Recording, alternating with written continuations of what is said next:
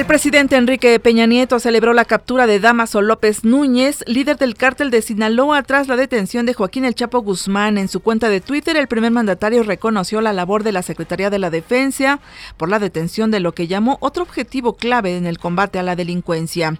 Continúa la emergencia atmosférica en 11 municipios de Jalisco a causa de los incendios forestales.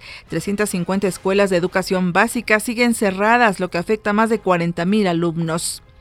Aquí en el Valle de México la calidad del aire es mala en estos momentos. Las partículas suspendidas rebasan las 100 unidades en cinco municipios mexiquenses y tres delegaciones de la capital. Ecatepec, el más contaminado con, con 114 puntos, mientras que la delegación Venustiano Carranza registra 103 unidades, seguida de Azcapotzalco con 102 y Tláhuac con 101 puntos. Las remesas enviadas por los mexicanos radicados en el exterior crecieron 15% durante marzo, al alcanzar la cifra de 2.520 millones de dólares, la mayor alza a tasa anual desde noviembre pasado, informa el Banco de México.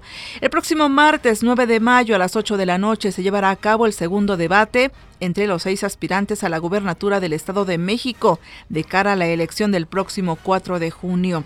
El jefe de gobierno Miguel Ángel Mancera asume este miércoles la presidencia de la Conferencia Nacional de Gobernadores, la CONAGO, de manos de Graco Ramírez, gobernador de Morelos.